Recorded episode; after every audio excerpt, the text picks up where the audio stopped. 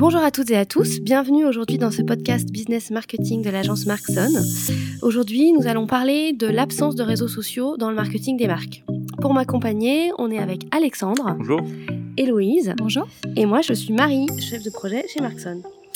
Alors, on va commencer par parler de l'exemple de la marque Lush, euh, qui a choisi délibérément de se retirer des réseaux sociaux, pas seulement euh, de ne pas y participer, mais de retirer tous les comptes qu'ils avaient euh, sur leurs différentes plateformes. C'est un choix à la fois euh, stratégique et aussi euh, de ciblage de santé mentale pour euh, leur cible principale, qui sont les adolescentes. et Héloïse va peut-être nous en dire un peu plus sur ce sujet-là. Oui, alors effectivement, la marque Lush, qui est une marque britannique de cosmétiques et particulièrement de, de produits de bain, a annoncé son retrait sur les réseaux sociaux, sauf pour les réseaux de Twitter et YouTube sur lesquels elle, souhaite conserver son contenu. C'est assez ironique pour une marque qui s'est fait initialement connaître sur les réseaux sociaux. Euh, elle explique son choix notamment par euh, sa communauté qui est principalement une communauté euh, jeune en fait et donc particulièrement présente sur les réseaux sociaux est-ce que c'est pas euh, justement un peu paradoxal euh, de, de, cibler une cible qui est justement sur les réseaux sociaux euh, et décider de, de se retirer de ça? Comment ils, vont interagir? Comment ils vont communiquer du coup leur marque alors, la marque cherche quand même toujours à être présente auprès des influenceurs et des ambassadeurs, donc elle va quand même s'assurer de sa présence par des hashtags, par le fait qu'on parle d'elle notamment sur les réseaux sociaux, malgré qu'elle ne crée pas du contenu elle-même. ok, parce que peut-être ce serait justement un risque à ne pas être présente du tout sur les réseaux sociaux, sachant que sa cible principale, euh, comme tu l'as dit, sont les adolescentes principalement.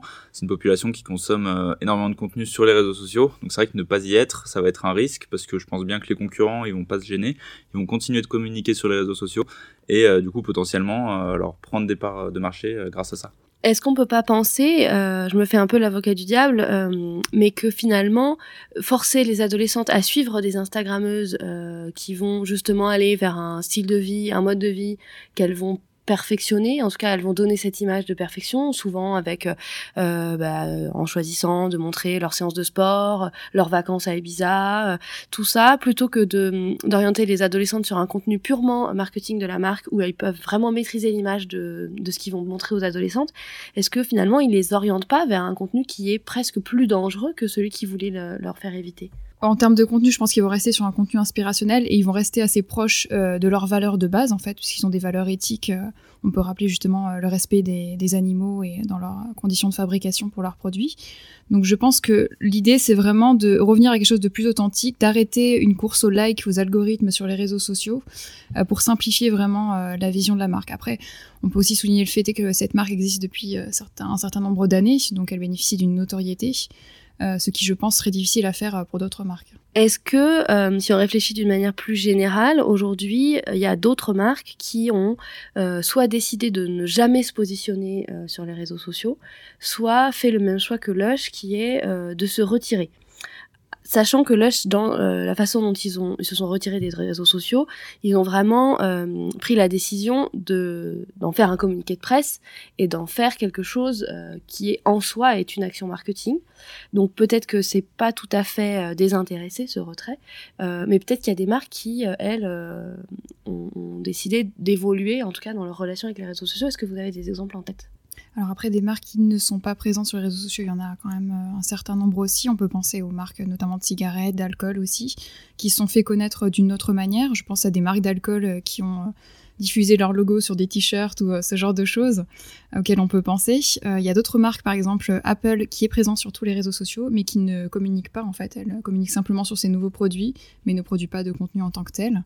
Donc on peut penser à ces marques-ci justement qui sont présentes ou ne le sont pas et mm et, euh, et dosent justement leur communication. Effectivement, des fois, donc euh, quand tu parlais pour l'alcool ou les cigarettes, c'est peut-être plutôt pour des raisons euh, légales. Elles ne mhm. peuvent pas forcément faire tout ce qu'elles veulent. Et là où je vais te rejoindre, Marie, sur ce que tu disais que c'est peut-être voilà pour ils ont communiqué dessus pour faire parler. Est-ce que ça peut être juste un coup marketing, un coup de com, ou est-ce que c'est réellement derrière vraiment juste pour montrer leur éthique, mettre en avant leurs valeurs. Peut-être ce qu'il va falloir voir dans les dans les semaines, dans les mois, années à, à venir, c'est peut-être est-ce qu'il va y avoir des actions qui vont avec ça ou est-ce que c'est juste on se retire pour faire parler un petit peu mais après on continue quand même euh, les, euh, les contrats avec les influenceurs etc euh, je pense que de mon point de vue ce qui aurait pu être intéressant plutôt que on va dire d'abandonner véritablement les réseaux sociaux ça aurait peut-être été de, de créer un contenu plus de qualité parce que de dire voilà les réseaux sociaux sont néfastes pour les adolescents les adolescentes bah c'est probablement vrai il y a des études qui commencent à sortir c'est vrai qu'il y a une prise de conscience aussi là-dessus mais est-ce que c'est vraiment la, bonne chose que d'abandonner de dire vu que les réseaux sociaux sont néfastes on ne les utilise plus c'est trop dangereux mais bon qu'on continue quand même d'être présent dessus via des influenceurs, etc. Est-ce qu'il aurait pas plutôt fallu dire euh, le contenu qui est sur les réseaux sociaux est pas forcément le bon pour notre cible, pour les, pour les adolescents, pour leur santé mentale, etc. On va plutôt faire un contenu euh, constructif, euh, plus intéressant, de qualité, pour, euh, pour essayer de, de, changer les réseaux sociaux et de faire qu'ils soient justement moins néfastes peut-être euh, aussi en prenant part à tout le mouvement euh, body positive qui est euh, très très présent sur Instagram en ce moment, justement sur l'acceptation de soi, sur le, il y a aussi tout un, un travail auprès des Instagrammeurs qui montrent un petit peu d'autres aspects de leur vie que tout ce qu'ils trouvent merveilleux, en fait tout ce qui fait du like. Hein. ça c'est quand même une tendance qui se développe beaucoup ces deux dernières années. Effectivement, il y avait peut-être un petit peu de, de contenu ou une présence à faire euh, sans se retirer complètement, qui soit justement de proposer du contenu qui est adapté justement à leur, euh, cible, aux adolescents euh, et aux adolescents sans être dans cet excès de se retirer. Peut-être qu'il y avait un juste milieu et, et presque être dans la prévention au niveau de leur de leur public en disant voilà on sait que notre audience euh, ça va être euh, des jeunes donc on adapte ça et on, on, est sur un message qui va les aider à, à bah, voilà à avoir confiance en eux à se sentir bien à, euh, à peut-être aussi les, les, alerter sur certaines choses plus vastes qui peuvent les concerner le harcèlement le cyberharcèlement notamment sur les réseaux sociaux c'est c'est mmh. vraiment une problématique au niveau de la jeunesse peut-être qu'ils avaient une responsabilité là-dessus qui, renie quelque part en, se retirant des réseaux sociaux c'est possible effectivement. Là, on a peut-être un peu justement l'impression qu'on se dit bon bah les réseaux sociaux, de toute manière, euh, c'est mauvais, donc euh, on arrête, plutôt que euh, d'essayer de dire voilà on va on va essayer de faire changer les choses, on va on va être plus positif dessus pour pour modifier. Bah, à la fois, ils pourraient s'associer à plein de choses positives. Tu parles du mouvement body positive par exemple. ils peuvent s'associer à ce genre de mouvement qui peut leur bah, ils peuvent s'associer à des bonnes valeurs, on va dire, avec ce type de mouvement, et euh, en même temps utiliser les, les, réseaux sociaux dans leur, leur bon côté, on va dire, et pas seulement faire, euh, voilà, euh, plein de partenariats, dire acheter nos produits et, et c'est tout, on va pas plus loin, et donner vraiment du sens à leurs leur produits, leur communication. Après, c'est vrai qu'en termes de psychologie, on touche à des concepts qui sont beaucoup plus vastes, comme la frustration de se comparer aux autres, parce que les réseaux sociaux, on est ouvert au monde entier, donc forcément, on va chercher les meilleurs sur le marché et on va se comparer à eux, donc ça crée des frustrations chez les jeunes. Euh, et beaucoup de dangers au niveau psychologique, euh, qui sont parfois irréversibles aussi. Donc euh, je pense qu'ils ont assez joué sur cette notion-là, en fait, de ne pas pouvoir maîtriser seulement leur contenu à eux, mais plutôt les réactions des gens, le cyberharcèlement, on en parlait juste avant, et tout, ce qui, est autour, en fait, de, de leur compte à eux ce qui peut se trouver sur, le, sur les réseaux. Donc l'idée c'est de un petit peu de se projeter sur euh, est-ce que euh, c'est à l'utilisateur de, de, choisir ses contenus et de choisir de s'abonner ou pas à ce qui le, touche, euh, à ce qui peut le, peut-être le mettre mal à l'aise, ou est-ce que les marques présentes sur Instagram ont une responsabilité justement de, bah, de, proposer cette diversité, de, faire attention à leur contenu Comment on on se place en fait là-dessus? Est-ce que c'est à l'utilisateur d'être sensible ou pas, de dire je me désabonne parce que ça me met mal à l'aise Ou est-ce que c'est à la marque de, de dire, moi, euh, même si ma cible, ça va être, par exemple, les jeunes femmes de 20 ans, euh, très athlétiques, euh, je pense par exemple à Ocean hein, qui montre pas beaucoup de diversité, hein, qui est quand même une marque de leggings et tout ça, et puis qui est vraiment dans le truc de la, femme typique, fantasmée, très mince, très grande, avec des grandes jambes. est-ce que ça, c'est parce que leur cible, c'est ça, ils produisent ça, ou est-ce qu'ils ont une responsabilité quelque part de quand même être un peu plus sur la réalité. Après, c'est vrai qu'on peut y sensibiliser quand on a une cible qui est un peu plus mature. Quand on a une cible qui est particulièrement jeune, c'est peut-être un peu plus compliqué euh, de, tourner la tendance. effectivement, elle a peut-être déjà euh, des choses préconstruites, euh, mhm. un imaginaire qui est peut-être plus fort peut-être euh, des jeunes qui sont, j'ai pas envie de dire influençables, mais peut-être plus sensibles vraiment euh, à l'image que, comme tu dis, un public qui serait plus mature, éduqué à ça. Après, euh, là où, où, les marques vont pouvoir se positionner, c'est peut-être bah, déjà essayer de, de connaître vraiment leur cible, parce que j'imagine bien que c'est pas parce qu'une marque fait des leggings qui sont faits pour leur cible principale, ça va être un, profil bien particulier, mais je pense bien que leurs acheteuses, du coup principalement, euh, sont pas euh, surtout euh, des, jeunes femmes qui sont forcément très grandes, très athlétiques. J'imagine qu'il y a aussi des profils assez différents. Donc ça pourrait être intéressant aussi pour ces marques de dire ok alors on fait des, équipements de sport sportifs, donc c'est quand même des voilà des, profils plutôt athlétiques, des gens qui font du sport, mais mais également on sait que de base de toute manière tout le monde n'est pas comme ça et, et que avant d'y arriver les gens ont des profils assez différents, donc peut-être pouvoir le montrer aussi et donner envie euh, justement aux personnes qui n'ont pas ces profils de base, euh, bah, peut-être d'utiliser leurs produits, de, faire du sport euh, pour atteindre leur idéal personnel, mais qui n'est pas forcément d'être le plus mince possible ou le plus beau possible par exemple. Il y a, je pense par exemple à Nike, qui est quand même une marque de sport et qui est même dans le sponsoring sur certains athlètes, qui justement depuis à peu près un an, a pris vraiment un virage euh, très féminin euh, de euh, justement redonner confiance aux femmes et qui fait des vidéos très inspirationnelles et qui montre des athlètes et des sportives qui sont très très différentes et qui a bien compris qu'il y avait un, un, en tout cas un créneau à, à marketing sur lequel il faut aller. Parce que Là, on parle du body positive et on parle de l'importance des réseaux sociaux et de la responsabilité. Mais il faut se dire qu'il y a aussi dans ces mouvements-là euh, un peu un effet greenwashing qui est maintenant, euh, c'est un peu la tendance d'être là-dedans. Euh, c'est important de montrer. Alors, on parle là des vêtements, mais voilà, d'être de, très dans ce, dans ce truc de montrer de la diversité, quelle qu'elle soit. et finalement, qui manque peut-être d'authenticité sur certaines marques parce que aujourd'hui, ça ne se fait pas de, de de rester dans cet idéal. Et euh, il y a la marque Victoria's Secret, par exemple, qui est complètement en train de s'écrouler parce qu'ils ont fait euh, ce choix il y a déjà quelques années de dire nous, on est dans un fantasme, on vend ça et on ne changera jamais nos mannequins. Et qui s'est pris un tollé. Et d'ailleurs, euh, depuis 2-3 ans, ils font plus leur show, qui était quand même un truc annuel dans, dans, le monde de la mode assez spectaculaire, parce qu'il n'y a plus personne en fait. Et euh, du coup, il faut aussi, euh, je pense, trouver la part des choses sur cette communication et tout ce marketing qui est fait entre un peu l'authenticité, les marques qui ont ces vraies valeurs-là, peut-être comme Lush, qui dit, OK, on fait un coup marketing, mais fondamentalement, on pense à la santé de notre, de, nos, de notre public. Et puis euh, des marques qui sont bah, comme Nike par exemple, qui à mon sens a pris un virage intéressant au niveau marketing, mais qui reste marketing parce que euh, c'est un discours qu'ils n'avaient pas du tout, du tout ces dernières années. Et depuis qu'on est un peu dans ce truc de la féminité, le, le, féminisme qui a arrêté d'être un gros mot, euh, le, tout cette histoire de montrer plein de corps différents, ils se sont placés sur ce marché. Euh, donc il y a plein de choses à voir là-dessus.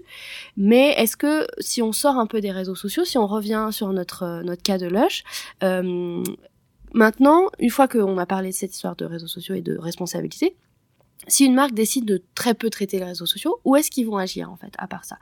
Comment ils ciblent qu'est-ce C'est quoi leur levier marketing finalement, en dehors de, des réseaux sociaux?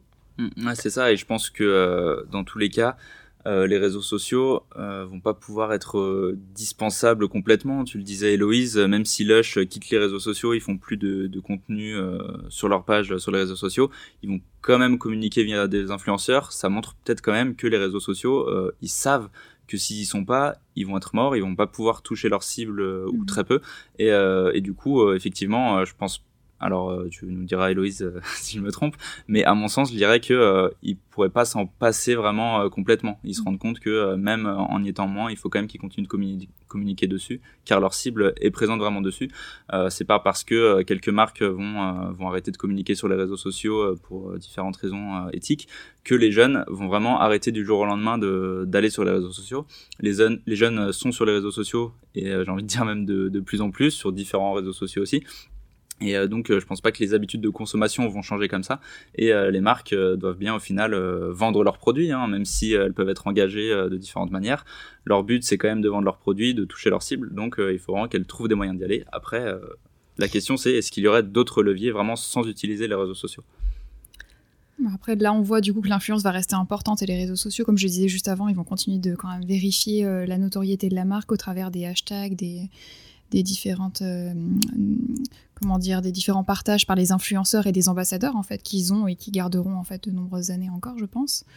Euh, après au niveau des autres leviers donc on parlait des, des marques qui n'étaient pas présentes sur les réseaux sociaux. Donc on parlait justement de tout ce qui était euh, marchandises donc produits à l'effigie en fait de l'entreprise. Finalement, quand on touche à une cible qui est jeune, il n'y a pas tant de leviers que, hormis les réseaux sociaux, qu'on peut vraiment s'approprier, je pense. Alors après, il y a un truc qui est très ancien, c'est le bouche à oreille. C'est pourquoi les jeunes fument des cigarettes parce que leurs copains ils fument des cigarettes. finalement, il y a aussi ces marques-là qui se positionnent l'alcool, les cigarettes dont on parlait tout à l'heure. C'est des marques qui ciblent beaucoup beaucoup la jeunesse parce que leur cible principale globalement, si on regarde les, en tout cas par exemple en France, les fumeurs de cigarettes, c'est principalement des jeunes. Il y a vraiment un effet 30-35 ans euh, vers une baisse de consommation de la cigarette, voire une tentative d'arrêt plus ou moins efficace.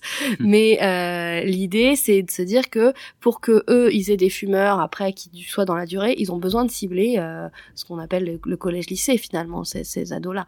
Et euh, comment ils les atteignent alors qu'il n'y a pas de pub sur les réseaux sociaux, qu'il n'y a pas de marketing. C'est interdit de faire de la publicité, même indépendamment des réseaux sociaux, parce que euh, finalement, il y en a un qui va fumer ça, et puis, euh, et puis finalement, ça, le copain, le copain, le copain. Donc ce, cette présence-là sur ces produits qui sont nocifs, c'est quand même un exemple que euh, il y a des leviers marketing. C'est même plus du marketing, c'est finalement on peut se faire connaître et on peut promouvoir son produit sans faire de publicité euh, sans être présent. Maintenant, c'est même interdit. Avant, ils, achetaient, euh, ils faisaient du sponsoring, par exemple, sur des matchs de foot. Il y avait les marques, les Malboro et tout ça. Aujourd'hui, c'est plus le cas. Euh, ils ont même plus le droit de passer à la télé. Et pourtant, c'est des marques qui sont pas sur le déclin.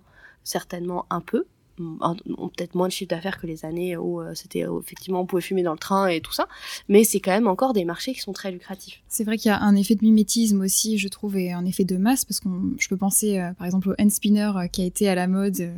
pourtant, il n'y a pas eu vraiment de communication là-dessus en fait. Ça, ça, a simplement été du mimétisme et une tendance qui s'est mise en place. C'était pas une seule marque non plus qui proposait ça. Hein, on les achetait un peu partout. Donc il y a, euh, y a des, des fois des leviers euh, qu'on comprend pas toujours. D'ailleurs, le spinner, euh, moi j'avoue que c'est un mhm. mystère pour moi. Hein. Je, c'est un truc comme les, les, les, petits élastiques que les gamins ils se sont mis à tout savoir, à faire des espèces de petits bracelets d'élastique. ça c'est un truc, c'est apparu, disparu, on n'a rien compris à ce qui s'est passé. donc voilà, des fois il y a des il y a des tendances aussi qu'on voit pas forcément venir et qui n'ont pas besoin toujours de de ces leviers marketing. Après, il y a aussi des marques qui sont très très installées et euh, qui ont des réseaux sociaux, mais qui, à mon sens, pourraient s'en passer. Je pense à des Ikea, à des Decathlon. Euh, ça, c'est des marques qui ont tellement euh, un marché vaste et qui sont tellement bien implantées auprès de leur public qu'aujourd'hui, si elles se retiraient des réseaux sociaux, je pense que ça n'aurait quasiment pas d'incidence sur leur vente. Après, c'est vrai que Decathlon euh, cherche aussi à se diversifier en termes d'activité. Ils cherchent euh, notamment à devenir très indépendants. Et ils ont des applications de coaching aussi, donc ils cherchent vraiment à, toucher de plus en plus de cibles. Ils ont tous leurs cours en ligne aussi. Euh, donc, effectivement, ils ont une vraie présence sur les réseaux sociaux. Et pour autant, je pense qu'ils sont capables de vendre sans ça. Oui, ils ont une autorité qui est déjà en place, notamment sur le territoire français. Oui.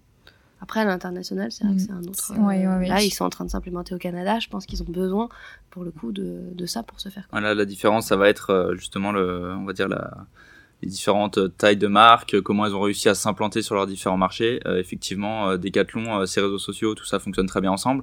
Euh, S'ils ne les avaient pas, probablement qu'ils continueraient quand même à, avoir largement suffisamment de ventes, à mon sens.